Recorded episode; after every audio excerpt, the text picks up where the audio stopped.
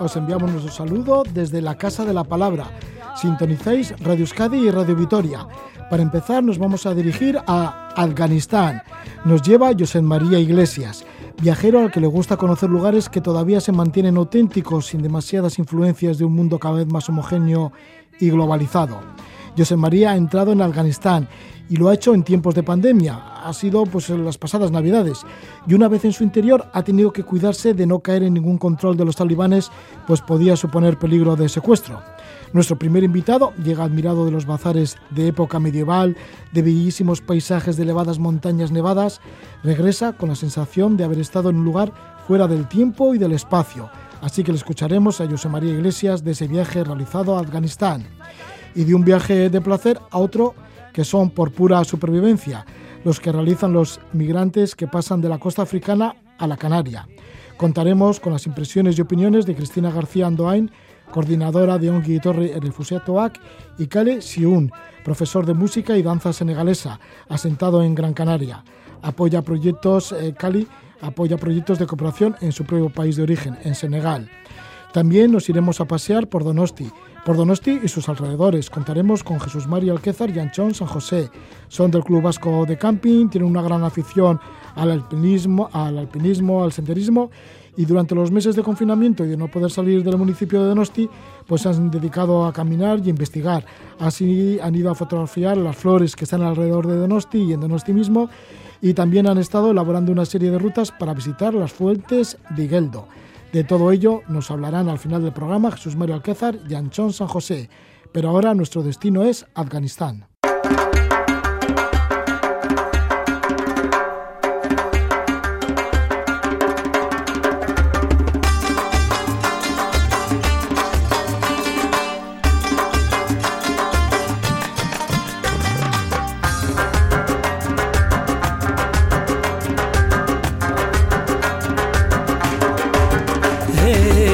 قد و بالای تو ره ناز و اداهای تو نگیره کس جای تو بخیز جایت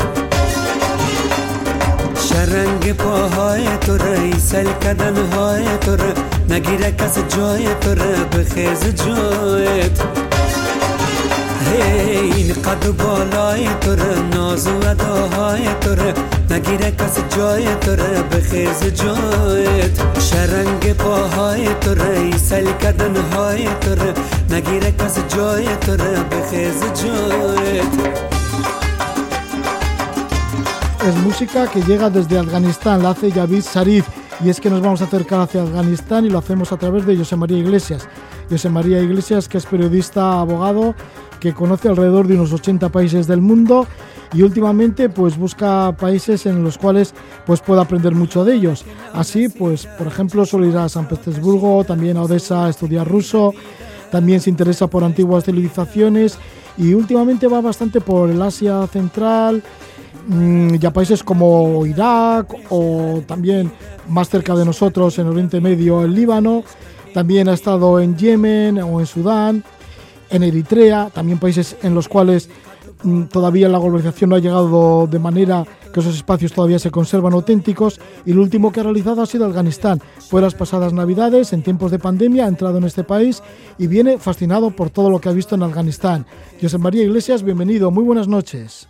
Muy buenas noches, muchas gracias. José María, bueno, pues que sí, que llegas entusiasmado de Afganistán, quizá por eso, ¿no? Porque vas buscando países con mucha cultura, con mucha historia por detrás y que todavía guarden esa autenticidad. Sí, efectivamente, Afganistán es un país al que es difícil llegar porque hay como muchas barreras psicológicas, burocráticas y sociales, ¿no? Que te, que te impiden o que te frenan, pero cuando decides que vas y te lo propones y llegas ahí, el país no te defrauda en absoluto porque realmente tienes la satisfacción de haber conseguido ah, superar muchos obstáculos y luego eh, la experiencia del país es, es maravillosa, es maravillosa desde la arquitectura, el paisaje, la gente, eh, las tradiciones y la sensación de que estar en un sitio remoto, en un sitio que todavía conserva eh, costumbres, maneras de hacer las cosas que, que, poco a poco van a desaparecer, pero que ahí todavía uh, resisten y persisten y que tienes el privilegio de poder ser testimonio de ello. ¿Cómo has podido entrar en Afganistán en tiempos de pandemia?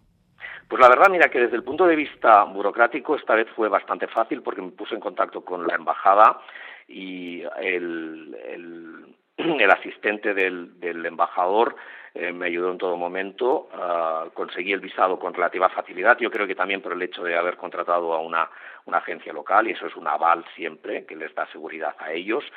Uh, y luego, por lo que se refiere al, a COVID, uh, Afganistán no requiere ni, ni PCR ni cuarentena y por lo tanto puedes entrar mm, muy fácilmente. Y a la vuelta, curiosamente, España, si vuelves de Afganistán, tampoco te pide PCR, a diferencia de la mayoría de otros destinos de los que vienes, de los que vienes que sí que tienes que presentar un PCR, eh, viniendo de Afganistán no. Por lo tanto, era más sencillo ir a Afganistán estas navidades que irte a Italia. José María, pues sí, es debido a eso, pero claro, una vez en el interior de Afganistán sí que tienes que tener bastantes precauciones por ejemplo, si vas de camino de una ciudad a otra, como ha sido de un valle a otro, tienes que tener cuidado con los controles de los talibanes. ¿Cuál puede ser ah. además el peligro si caes en un control de estos? A ver, básicamente Afganistán es un país en el que las ciudades son relativamente seguras porque están controladas por las fuerzas gubernamentales. En el sur, Kandahar, nadie ha sido muy insegura, pero incluso ahora podrías ir a Kandahar y pasar un par de días ahí. Eh, con relativa seguridad y los peligros están en las carreteras, porque es ahí donde el gobierno pierde el control y donde están o los talibanes o los bandidos, que son igual de, peligrosos.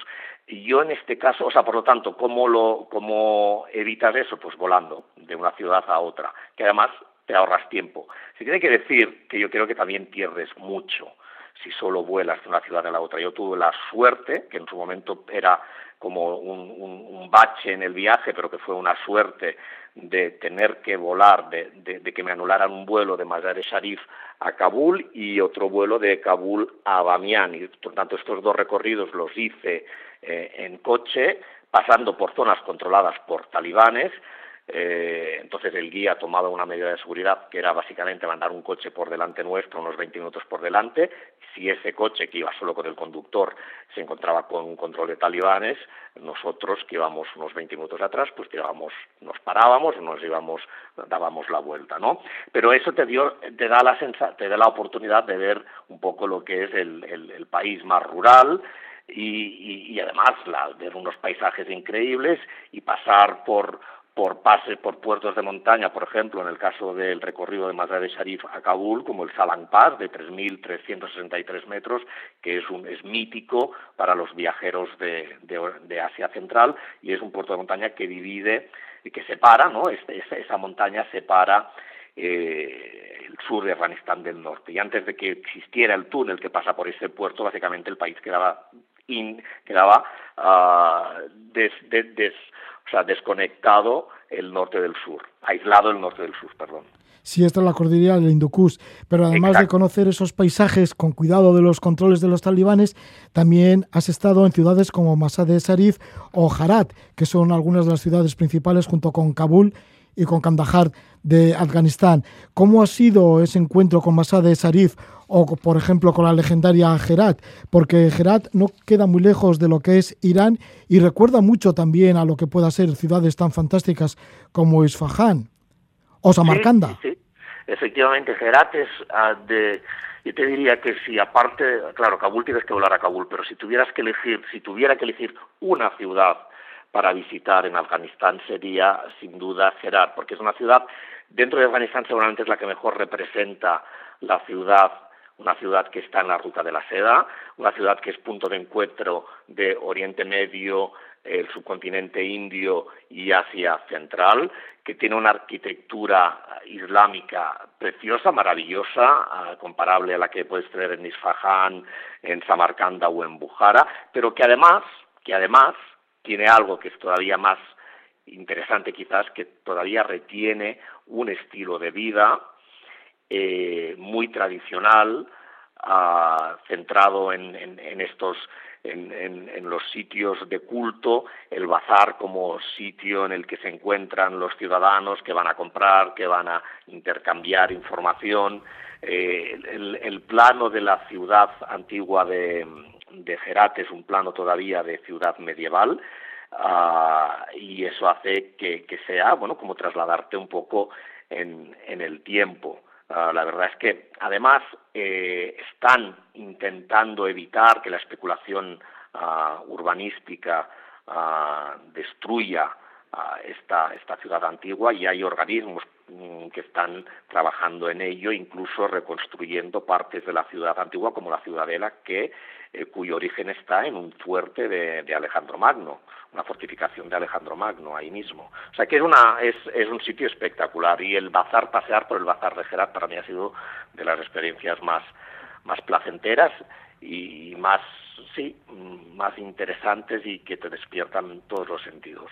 Sí, es como mm, estar en un bazar medieval, como pasear por un bazar medieval.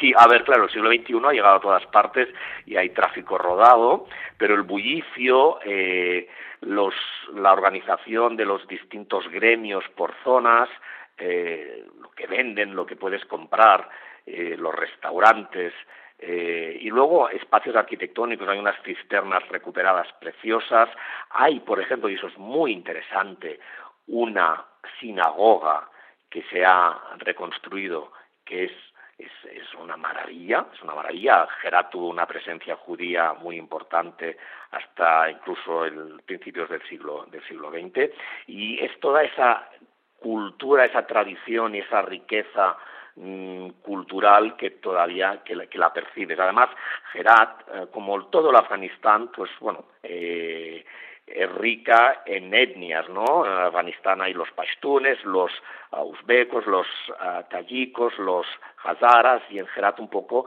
se encuentran también todos esto en Herat, pero también estuviste en el Valle de Damián, que es otro de los lugares legendarios de Afganistán, en donde el año 2001 pues los talibanes destruyeron los budas gigantes que están allí, ¿no?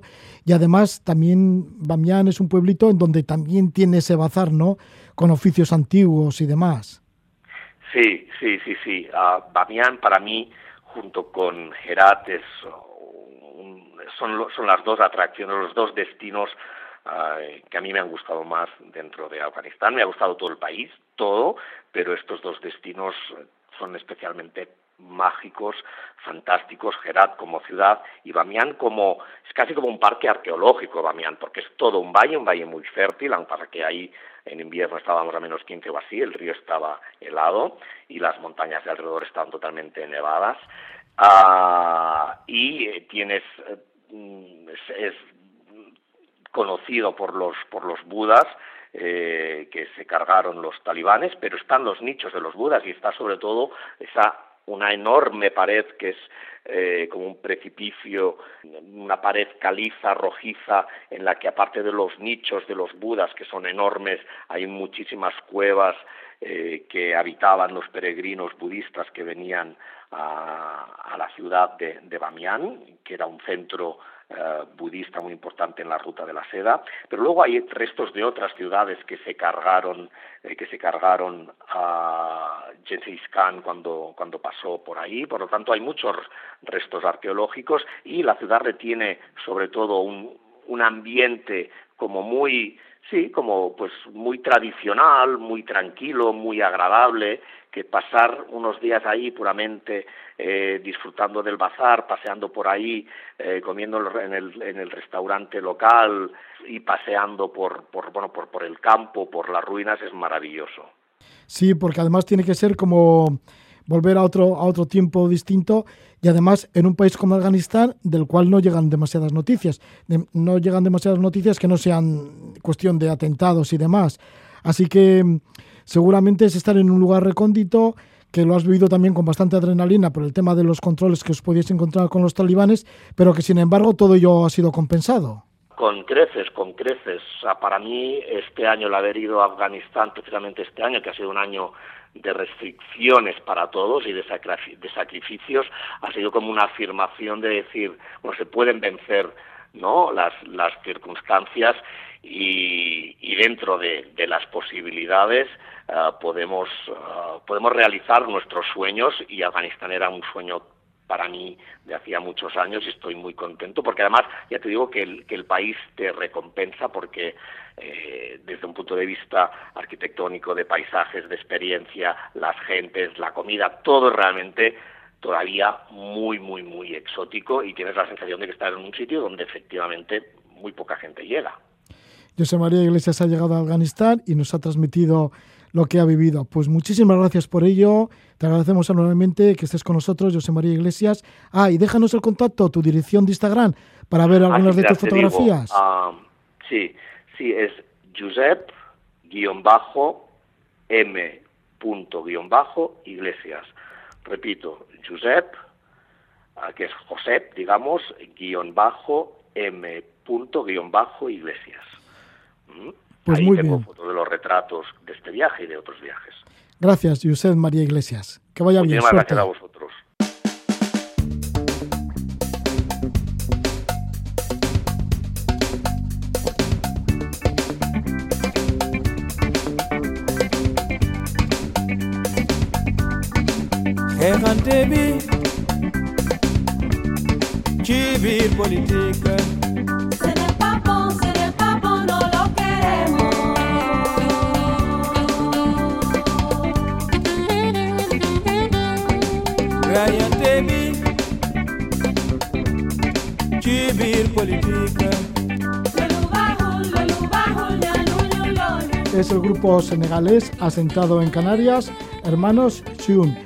Enseguida estamos con uno de sus componentes, con Khalid Chun, y también con Cristina García Andoain, que es coordinadora de comunicación de la plataforma Onguetorre y Refosetoac, que apoyan a refugiados.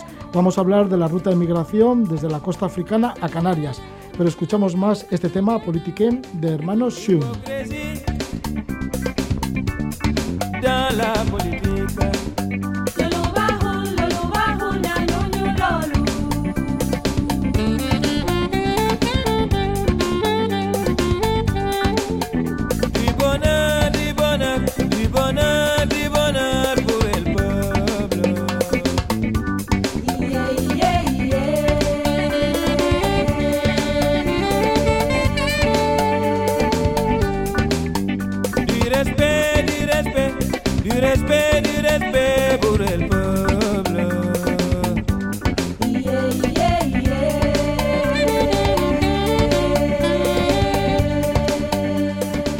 Contamos con la presencia de Cristina, de Cristina García Andoain. Cristina, bienvenida. Hola, buenas noches. Muy buenas noches. Que perteneces a un Torri Refusetuac, eres coordinadora de comunicación y estáis desde hace ya bastante tiempo apoyando a los refugiados. Y nos vas a comentar un poquito el tema de la migración desde la costa africana a Canarias, que parece que es últimamente en donde más se está dando este tipo de migración ¿no? de, y la llegada de refugiados.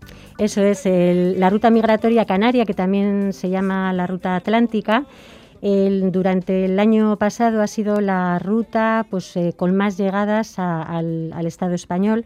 En concreto han llegado 23.000 eh, personas migrantes desde, desde África.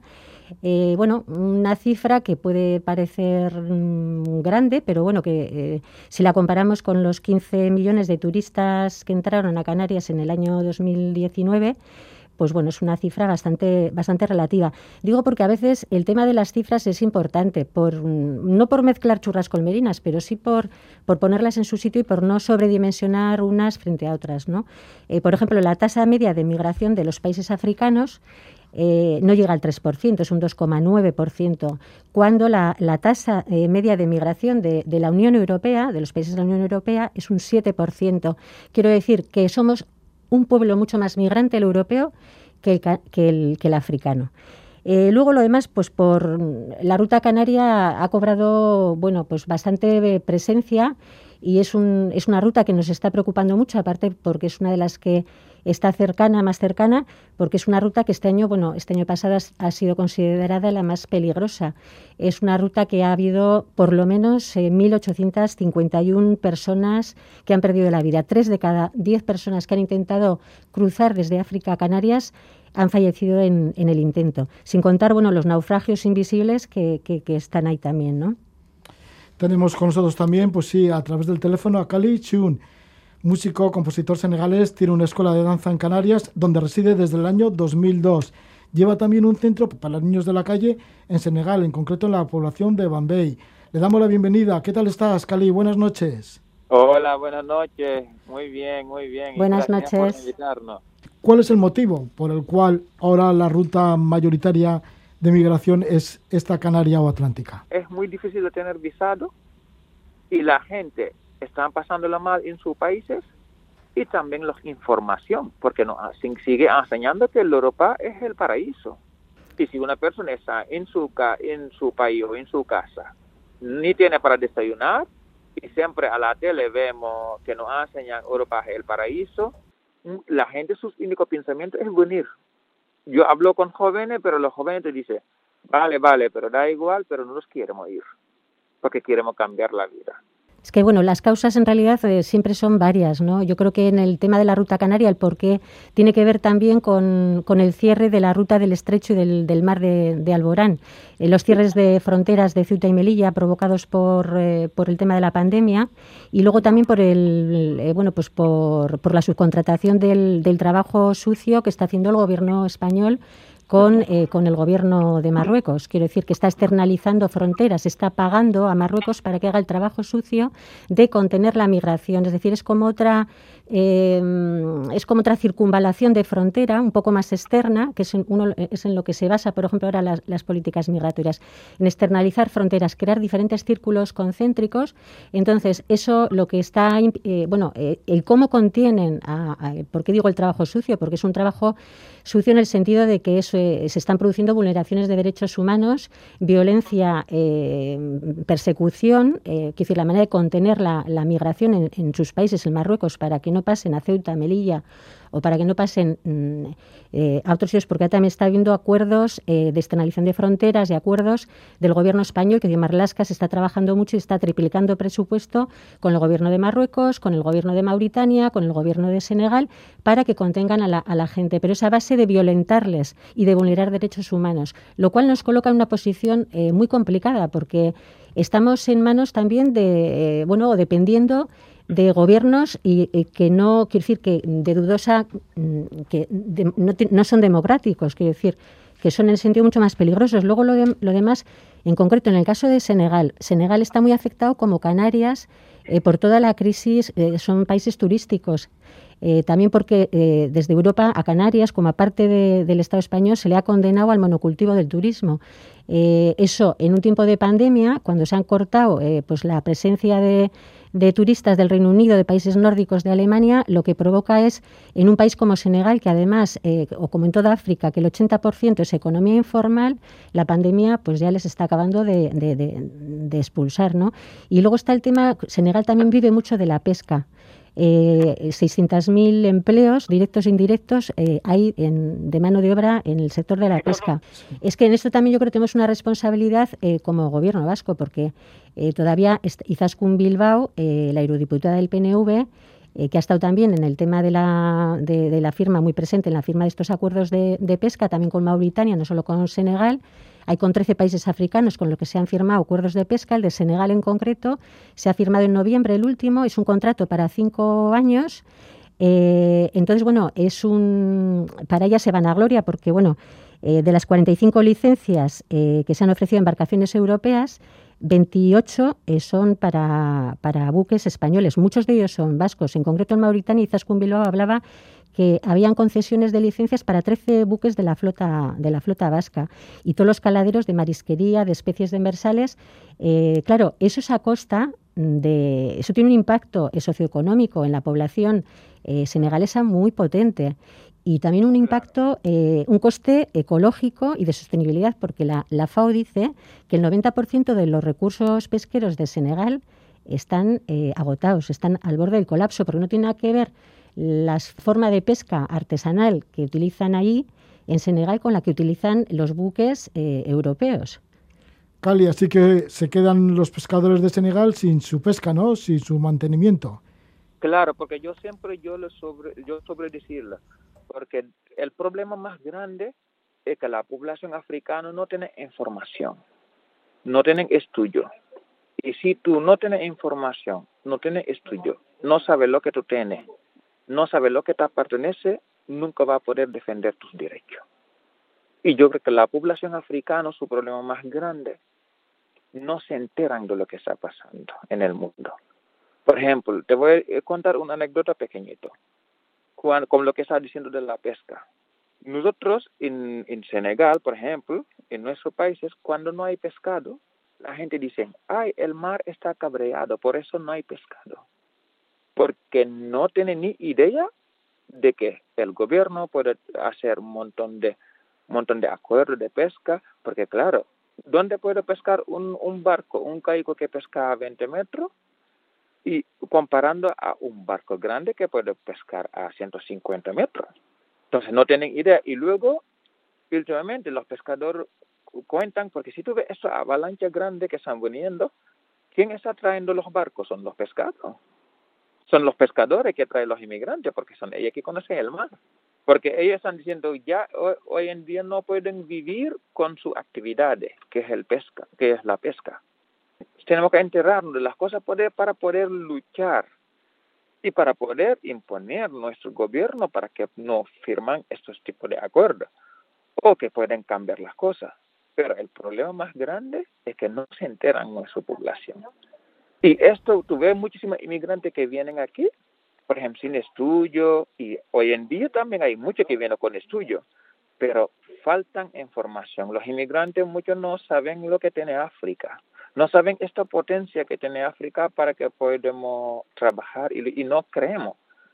Porque el problema más grande, yo creo que Europa ha hecho a África, el daño más grande, es que Europa ha hecho, a, hizo a entender a África que el africano vale para nada. Le hizo entender a los africanos así. Entonces los africanos se sienten con, mm, claro, africano vale para nada. Entonces no valoran sus, sus cosas, no valoran sus recursos. Hay muchísimas cosas que hoy en día que sigue sacando Europa y que África no tiene ni idea. Mm. Entonces, con esto, ¿cuándo nos vamos a cambiar? Hasta que no cambiamos la educación en África, eso no se puede cambiar, porque para defender tu derecho tienes que saber cuál es tu derecho. Pero fíjate, eh, tú, dices eso, yo entiendo que eh, los gobiernos mm, de allá, de africanos, eh, también son apaños que se hacen con los gobiernos de aquí y que todo queda entre ellos, quiero decir. Claro. Eh, pero yo, por ejemplo, quiero decir que, que yo creo, bueno, no sé, ¿no? Eh, efectivamente supongo que las oportunidades de formación para la población africana, que además es una población muy joven y con mucha fuerza, mucha energía y con muchos deseos de tirar para adelante, pues entre otras cosas muchos vienen aquí para buscar oportunidades de estudio. Pero fíjate, sí que hay, hay muchas personas de, las que ahora están en, en Canarias que están resistiendo y que están eh, peleando por sus derechos. Eh, de la mano también mm, de, organizaciones, de redes de solidaridad que se están creando en el pueblo canario, porque está habiendo mm, eh, bueno, episodios de racismo y manifestaciones contra personas africanas, pero también está habiendo una red de solidaridad importante y por parte de las personas africanas también está habiendo acciones de, resistencia. Ahora, por ejemplo, en, el campamento de en, en Las Raíces, uno de los macrocampamentos que se ha creado para contener a, a, a 9.000 personas que las tienen allí encerradas en islas cárceles que, que, llamamos, ¿no? En, espacio, en, estos macrocentros de, pues que no sé si llamamos, hay activistas de allí también que les llaman campos de concentración directamente, porque ¿para qué no vamos a andar con ¿no? Con, bueno, pues eh, hay, por ejemplo, ahora hay en las condiciones que están 2.500 personas en el campamento de, las raíces en la laguna en Tenerife. Eh, hay personas eh, africanas que se niegan a estar allí en esas condiciones y están generando fuera del campamento, están haciendo presencia, están como fuera del campamento, acampados, resistiendo y negándose a entrar y acompañados por redes de solidaridad. Pues quiero decir que, que hay, hay compañeros que están allí también, bueno, pues con más o menos formación, pero bueno, al final todos tenemos claro, por muy poca formación que tenemos, que tenemos derecho a comer y que tenemos derecho a tener unas, una vida eh, digna y a tener, pues eso, una educación y a tener cosas y a pelear por ellas. Entonces, eh, quiero decir que nos tenemos que organizar desde abajo, desde desde también la solidaridad, ¿no? que el pueblo canario ahora tampoco lo está pasando nada bien. El pueblo canario, mira, hablas de la juventud, el pueblo canario ahora hay un 60% de paro juvenil eh, frente al 40% que hay en el, en el conjunto del, territorio español. Es la comunidad que más ERTES tiene y donde hay eh, mayor desigualdad eh, estructural, una brecha de desigualdad muy fuerte, es donde están los ricos más ricos después de Madrid y Galicia y donde hay la mayor pobreza. Entonces, Quiero decir, el, colocar en las islas esta, esta bomba de relojería, que es el contener allí a personas que no quieren estar allí, porque las personas que viajan de África a Canarias lo que lo que quieren es luego tirar para arriba, tirar para la península, tirar para el continente, tienen sus contactos por ahí con en otros países, en otros lugares y lo que quieren es eso, eh, ir un poquito consiguiendo una vida digna, apoyándose en sus redes eh, de solidaridad propias que las tienen. Es que no tenemos que estar allí eh, dándoles de mal comer y, gastando sobre pues, todo un montón de recursos en militares, que se está militarizando la isla. lo que se está haciendo en la isla ahora es militarizarla, desplegar militares del ejército español, por un lado, y también de Frontex, que es la agencia de fronteras europea que son quienes se encargan de, por ejemplo, las deportaciones, el deportar, el organizar vuelos para deportar a las personas y retornarlas, ¿no? Entonces, eh, el militarizar la isla, eso sí que genera un gasto impresionante. Que yo no quiero que mi, que mi dinero eh, vaya, o nosotros no queremos que nuestro dinero mm, vaya para, eh, para engrosar a la industria militar y del control securitario y, a los militares, que al final lo que generan es inseguridad en la isla para la población migrante, pero también para la población local. Cuando se militariza algo, ese espacio se genera violencia. Nosotros queremos construir y poner soluciones desde el conocimiento mutuo, desde, desde defender los, los derechos humanos, ante todo, y a partir de ahí generando soluciones. Y hay un enemigo muy potente que tenemos con toda esta historia. Es el, el, crecimiento, o sea, el dar de comer, al, o sea, por evitar el efecto llamada, estamos vulnerando derechos humanos de personas migrantes y a quien estamos llamando es a la xenofobia. Eh, quien está viniendo es la xenofobia y la xenofobia es la percha en la que se está agarrando para eh, seguir creciendo eh, la extrema derecha y el neofascismo yo creo que tenemos que tomárnoslo muy en serio en estas sociedades democráticas, en no seguir la agenda de la extrema derecha, que es lo que se está haciendo. Y ahí está esa serie de problemáticas de la ruta migratoria canaria o atlántica, de la cual nos están comentando nuestros invitados. Desde Canarias, desde Gran Canaria, está Kali Chun, que él es músico, compositor senegalés, tiene una escuela de danza en Canarias, donde reside desde el año 2002 y nos ha dado sus ideas y sus opiniones, ya que él también tiene una relación muy muy directa con su país. A menudo está en Senegal y además allí lleva un centro para niños en la calle en la localidad de Bambay. Muchas gracias por esta conexión, Cali. Que vaya bien por Canarias. Gracias, gracias a ustedes. Hasta luego. Muchísimas gracias, también a Cristina García Andoain, coordinadora de comunicación de la plataforma Onguetorri, el Refugiateoac, que apoya el tema de los refugiados. Que vaya todo muy bien. Muchas gracias. Gabón.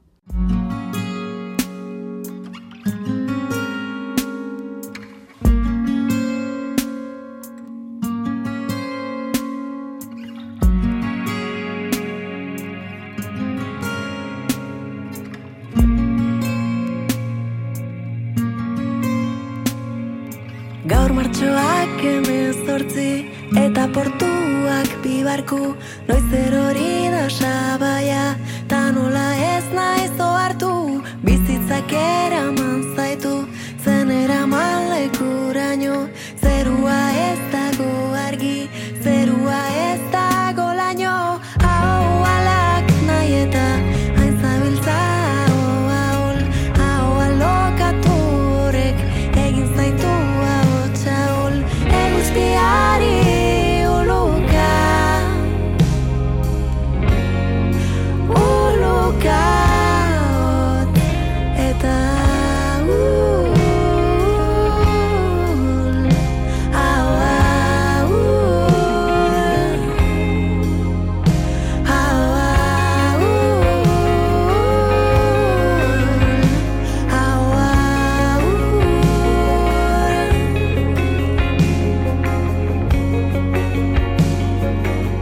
la cantante de Donostiarra, Olach Salvador, en este tema, en la compañía de Rosalén, en, este, en esta pieza titulada Auch Ari, esta canción de Olach Salvador.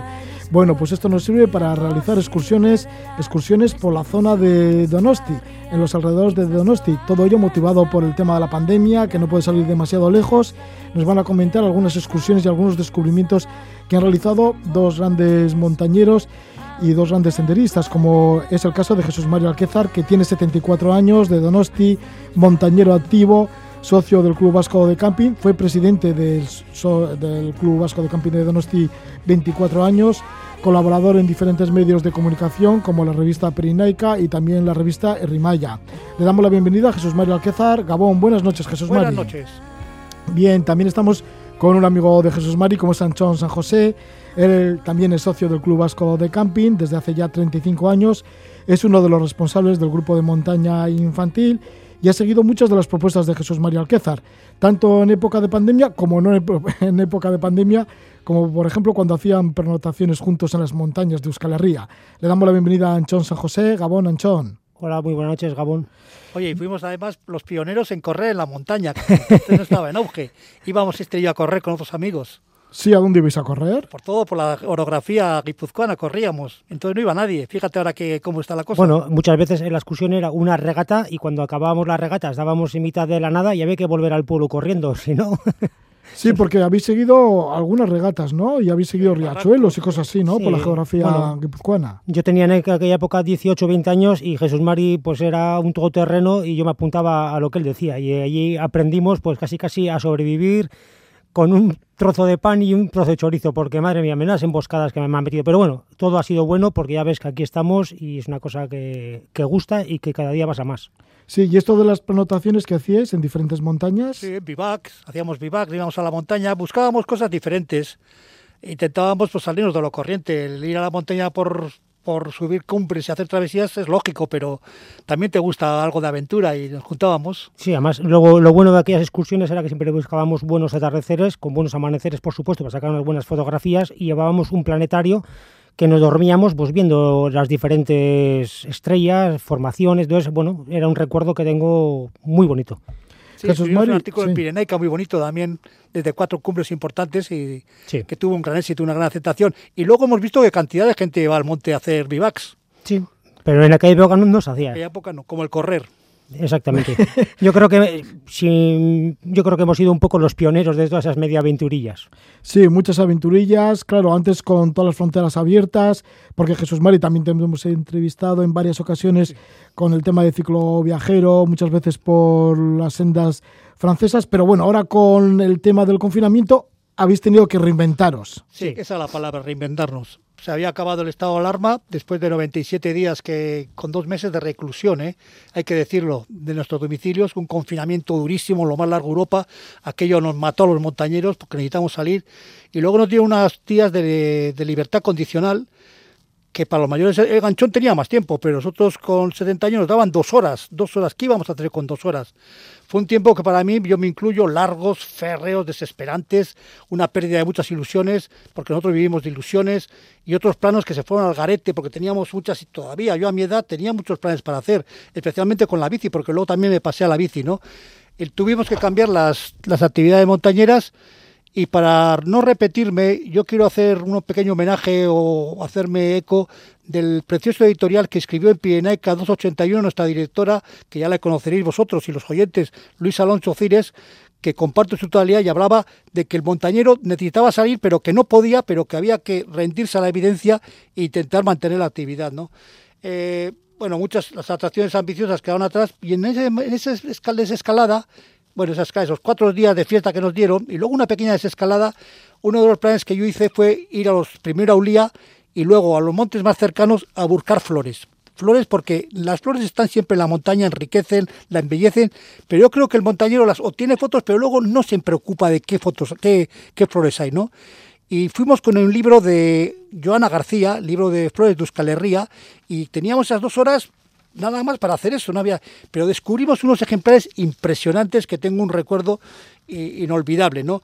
Eh, este libro que yo recomiendo a los oyentes, que recoge 100 de estas especies botánicas que muchas las tenemos por todo, todo Euskadi y, acerca a todas aquellas personas profanas en materia de botánica y herbología para que podamos reconocer fácilmente las innumerables especies de plantas y flores y cuál es el uso de cada una de ellas, porque algunas tienen muchos valores curativos, ¿no? Y quiero solamente citar, no voy a alargarme mucho porque luego viene la, gran aventura de las fuentes de Higueldo, que luego Anchón será un poco el que va a ser artífice, que fuimos en busca de, bueno, vimos muchas, pero escogimos cinco flores que son fantásticas, muy vascas, la Armeria euskadiensis, la pasionaria, la Lirium pirenaico, no lirio pirenaico, la drosera y la flor de abeja. son difíciles de encontrar, por eso teníamos una gran ilusión de, buscarlas. Íbamos por los lugares, sacábamos fotos, luego comparábamos con el libro. Tuve la fortuna de verlas, algunas con ayuda de Joana García, que me ha dicho dónde estaban. Pues las tengo fotografiadas como recuerdo y son fabulosas. Las cinco, además bellísimas. Voy a hacer una pequeña, un pequeño resumen. La Armedia escadiensis es la planta endémica de Euskadi, una especie rara que cuenta con escasos ejemplares y siempre se encuentra en las zonas de las repisas de los acantilados costeros de naturaleza silícea. Las hemos encontrado en Lulía, Urgul, Jaizquibe y también hay en Vizcaya, en ciertas zonas de Vizcaya, pero mayoritariamente es rosada y con pétalos blancos. La pasionaria es única, flor bellísima que no deja diferente a nadie. Se ve muy pocos lugares con muy pocos ejemplares en el Montulia donde la encontramos. El nombre Flor de la Pasión es debido a la similitud con algunas partes de la planta con símbolos religiosos de la Pasión de Cristo. La Linum pirenaica, esta es la máxima, que, la más impresionante. El de Pirineos Sitori Ori, magnífica. Una flor bellezona con flores en racimo, de color amarillo, péndulas en floración, alternas, opuestas o verticiliadas. Bueno, planece de mayo a octubre. Es la portada del libro de flores de montaña de otro, otra persona muy aficionada que es David Hernández, La Flor Roja. La encontramos en el Monte Ulía después de patearla totalmente. No hay más que cuatro sitios en Ulía. Y luego nos dijeron que había abundantes eh, familias en Uzturre y allí fuimos a buscarla. Y por último, la drosera, atrapamosca, eguski, la más deseada, la llamada hierba de la gota, una planta vivaz e insectívora. Parece el virus de actualidad, el coronavirus, con una roseta entre 2 y 8 centímetros, con pelillos. Las curvas las hojas se curvan en tentáculos para poder envolver su presa y lograr digerirla de forma más rápida y efectiva. Fue muy difícil de encontrar. En Jaizkibel y en Ocholocagaña las vimos, las fotografías, las tenemos en recuerdo. Esa fue nuestra aventura en las flores de la pandemia. Y ahora te dejo Sí, las flores de la pandemia. Que bueno, hay que decir que el que vaya en busca de flores, que no las arranque. Que, no las arranque, que no, que no, que, saque la foto, pero nada más. y hay otra también, la flor de la abeja, que la tenía olvidada, que vive en praderías, que es, es, una flor curiosa, pero que en el pétalo tiene una abeja. Curiosísimo. O sea, es un ejercicio inolvidable que nos, ha, nos, ha nos hemos reinventado en, en estos días de la pandemia, que otra vez estamos confinados de nuevo. Bueno, Jesús Mari, pues ahí están esas flores que has ido persiguiendo, que has ¿eh? encontrado. pero estas son las que he escogido yo. Sí. Y entonces también otro de los proyectos que habéis llevado a cabo en estos días que no se puede salir demasiado es el tema de ir a, en busca de las fuentes de Higueldo. eso es algo, es una aventura que se le deja. Es una aventura ya, bueno, ha sido, pues eso lo que dice, al quedar una aventura total. Sí, pero antes, eh, contarnos un poquito cómo es Higueldo. Ven. Higueldo es es un macizo que Bueno, porque los donostiarras lo conocéis de sobra, pero vamos, bueno, para, para, el público en general. La gente lo que mucho conoce es como el Monte Higueldo. Eh, el, Monte Higueldo no es Monte Higueldo. El monte es la, el macizo de Roch que va desde Orio hasta San Sebastián y tiene tres cimas, que es el Cucuarri, que corresponde a Orio, tiene luego la cima de Mendisorroch y la cima de Igueldo. Son para mí tres cotas, bueno, para mí son tres cotas y están las tres en la sierra de Mendisorroch. Lo que pasa es que todo el mundo lo conoce como el Monte Igueldo, pero hablando bien y diciéndolo bien es macizo de Mendisorroch. Sí, luego también está el casco histórico del pueblo de Igueldo. Correcto, el casco con todas sus campiñas, todas sus zonas rurales, todos sus laberintos de pistas, de caminos, de... Bueno, eso es una gozada para el caminante que le gusta descubrir todos los días algo nuevo. Además de ello, los numerosos caseríos que están por la zona. Eso es, pues, la zona rural, cada caserío tiene su historia de un siglo, tiene sus fuentes, tiene su, sus trayectorias, sus apellidos, es todo, escoger, perderse, como hemos hecho Alquezar y yo con las fuentes, ir preguntando, ir poco a poco caminando y a base de ir y de ir, que no, que no se hace en un día, pues igual, entre que nos hemos reunido un día en el club, entre que un día hemos ido por aquí, otro día por allá, pues al final el trabajo de, campo han sido casi casi 10 días, ¿eh? lo que nos ha costado llevar adelante todo esto. Y estamos hablando de una zona muy pequeña y que nos ha costado 10 días. Sí, porque desconocíamos dónde estaban las fuentes, o sea, nosotros teníamos los nombres porque había, bueno, yo tenía una, yo sobre todo quería encontrar la fuente Dindín, que a mí me dijeron que la fuente Dindín es la que estaba la, conocida en la Plaza del Pueblo y sin embargo una persona que me dijo, no, no, tú estás equivocado, la fuente Dindín no es esa. Joder, ¿y dónde está la fuente Dindín? Nadie me daba razón. Y entonces vimos en una, en una web que se llama Higueldo Herría, que hablaba de la fuente Dindín, daba una pequeña referencia y luego hablaba, citaba otras siete fuentes que hay en Higueldo. Pero claro, nadie sabía nada. nada. ¿Dónde está esta fuente? ¿Dónde está la fuente Dindín? Solo daba una referencia. Está entre el caserío Maravieta y el caserío Amuene, pero atención, terreno particular. Exactamente. Y entonces es un terreno que digamos eh, es de una persona, por supuesto, en el cual es totalmente, eh, vamos, no, no quiere que pasemos por su terreno para poder verla, pero bueno, se puede acceder, vamos a decir, desde la misma pista se puede bajar por un pequeño terraplén en una zona boscosa, casi casi amazónica, o sea, es como un laberinto ahí de vegetación y aparece eh, ahí la, fuente. Bueno, la fuente de Indiniturria yo voy a darles una explicación a los oyentes para que vean que es el deseo más grande y no habrá persona que cuando la vea no lance una exclamación. ¡Uno, Sí. qué maravilla! Porque es la fuente más deseada, la más secreta, la más difícil de encontrar y además en terreno privado al que no dejan acceder los propietarios del caserío Amoene donde pertenece. Se encuentra a unos 200 metros del caserío Maravieta en una selva de cerrada vegetación. Pero ¿por qué es tan importante? ¿Por qué nos luego hemos estado haciendo trabajo de campo, nos hemos informado, hemos entrado en internet, hay muy poca información. Dice, en la zona rocosa de Igueldo, en un paraje mirando al mar, se encuentra la fuente más antigua de Donostialdea, la fuente Dindín. Fijaros qué nombre, Dindín, ¿cómo puede venir? Porque luego haremos, un- unos retazos de las otras y son fuentes normales que tienen una relación. No hay ninguna relación. Se sitúa en la parte baja del camino cementado, como hemos dicho, de los dos caseríos. Parece extraño, pero el agua surge bajo el camino mencionado entre la maleza y las piedras de arenisca. Y aquí dice después, se trata de una construcción singular, tallada en piedra, pero no solo eso, pues cuenta en su mitad con unos arcos góticos tallados. Además, uno de sus extremos, a modo de remate, cuenta con una serie de arcos de medio punto formando un friso perfectamente decorado. Me recuerdan a mí, salvando las distancias, a las ruinas de Angkor, fíjate. Y luego dice, ¿de cuándo data la fuente de Indín? Y hay un señor, hemos sacado que dice, el historiador Ricardo Ugarte y Ricardo Izaguirre, perdón, se dice que el arco procede de la antigua iglesia de San Pedro de Higueldo y que en su renovación lo llevaron a este paraje. Por otro lado, el caserío Amuene aparece mencionado en un documento datado en el siglo XVI, denominado Arcaisaga de Susi. Por lo tanto, esta fuente es antiquísima, o sea, es un descubrimiento único en Donostia Aldea y quizá también en Guipúzcoa. ¿Y por qué hay estas, aguas, sí. estas aguas realmente eran aguas que salían, brotaban de la montaña y aprovechaban los caseríos para alimentarse de agua y hacer luego por- para lavar, para hacer las coladas y luego para dar de beber a los ganados, porque, sigue Anchón, porque tenía un tiene bueno tiene un abrevadero a su mano izquierda debajo de una piedra de areñisca preciosa es como bueno es una cosa que quiera ver porque explicar se puede explicar pero es como suele decir para verlo y es la única fuente además que tiene un nombre que no corresponde con el nombre de los caseríos porque las demás fuentes tienen su nombre y es el nombre que coge del caserío y bueno, es una aventura en la cual hemos marcado un track, en la cual vamos a escribir un artículo para R. Maya, para la revista nuestra del club.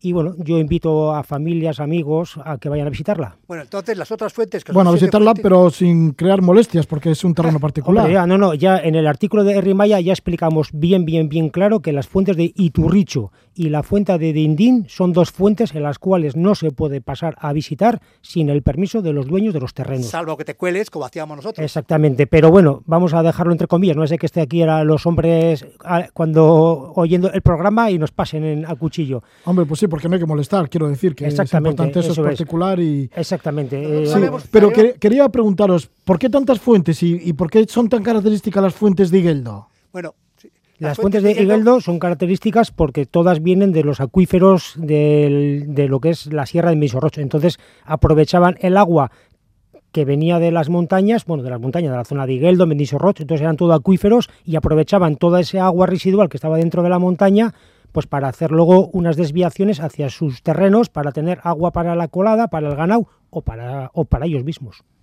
Y si entonces las fuentes, claro, eh, otras fuentes había un nombre, de, tenían unos nombres, por ejemplo, Marvil, Marvil, Fuente de Marvil, Mendico Iturria, Amesti, la otra que es eh, Maravieta, Tume, Etume, y claro, ahí había caseríos con ese nombre. Entonces dijimos, esas fuentes tienen que estar cerca de esos caseríos. exactamente. Pero ¿cómo localizar esos caseríos? Entonces ahí tuvimos que trabajar y ir hacia entre- encontrar los caseríos y allí pedir información y los propietarios nos dijeron, la fuente está aquí, aquí, aquí. Sí, bueno, la más lejana del caserío es la de Etume, que es la, digamos, la que está un poquito más a desmano y hay que coger por otro camino para poder llegar a ella. Y bueno, pues lo que he dicho antes, es llegar, eh, preguntar, nos costó mucho encontrar el caserío Amesti, además, que está muy cerca de la fuente Amesti, Y que es del siglo XVI. que es del siglo XVI, además está un precioso el caserío, la chica que nos atendió encantadora, no nos puso ninguna pega para sacar fotos al caserío y la fuente además Amesti junto al caserío es precioso porque tiene un verdil, tiene un musgo verde la fuente de Amesti precioso y más cuando le pega el sol todavía la embellece más Y bueno, es un. Bueno, yo creo que. Bueno, yo porque soy como Jesús Mario, soy un pequeño enamorado de esas cosas. Y a mí, bueno, a mí me supo. Vamos, me sentí muy a gusto pudiendo descubrirlas, escribir un artículo junto a mi amigo Jesús Mari. Y bueno, pues es una manera de intentar buscar cosas nuevas que además están a un paso de casa y que, oye, pues después de un montón, después de un montón años en la montaña no lo habíamos conocido. Eso es, fíjate, es, un retorno al pasado, la recuperación de un patrimonio y un patrimonio acuífero que, es, que, era necesario para que pudieran vivir la cantidad, la cantidad de caseríos que todavía existen en Igueldo, porque actualmente Igueldo están, siembran los baserris, pero luego ha habido muchos colonos que han hecho mansiones, han hecho villas y ahí los juntos viven, ¿no? Pero todavía se mantiene el mundo rural que lucha por no desaparecer y que curiosamente podrían haber desaparecido esas fuentes. Las tienen ellos como recuerdo, pero no los conoce casi nadie. Estas son las fuentes del Igueldo que han ido a descubrir nuestros dos invitados. Estamos con Jesús María Alquézar, que tiene 74 años, y Anchón San José, que tiene 51 años, que se han unido pues, para encontrar estas fuentes, para descubrirlas, para dejarlas eh, catalogadas y para escribir artículos sobre ello. Y lo han hecho pues en estos tiempos de la pandemia, que no pueden salir mucho de Donosti, ya que ellos son grandes montañeros y, y gente que enseguida estaba moviéndose por un lugar y por otro, que están muy activos y nos han contado pues lo de las fuentes del Igueldo y también las flores de la pandemia. Muchísimas gracias por estar con nosotros. Y hay otro asunto para otra ocasión que también trabajamos, solamente te quito 10 segundos la estación megalítica de Igueldo. Que también, dedicamos otras jornadas a encontrar todos los monumentos que aunque están señalizados tampoco están fáciles de ver. Yo como Jesús Mari, 10 segundos nada más. Yo solamente pido, como siempre pido, por favor, que todo el mundo que vaya a la montaña, que respete las fuentes, que respete las flores, que respete todo, porque es un patrimonio que es para ahora, para el futuro y para el futuro. O sea que por favor respetemos el medio ambiente. Pues ahí está. Muchas gracias, Anchón José. Muchísimas gracias, Jesús María Alquézar, que ambos pertenecéis al Club Vasco de Camping de Donosti. Que vaya bien. Muchas, gracias. Nos quedamos con la buena compañía de Jesús Mario Alquézar y Anchón San José, que nos han dado estos paseos por Donosti, por las cercanías de Donosti. Nos despedimos con la música de Joy Jones, es de Portland, Oregón, y con ello desearos que vaya todo muy bien, que tengáis buena noche y dulce amanecer.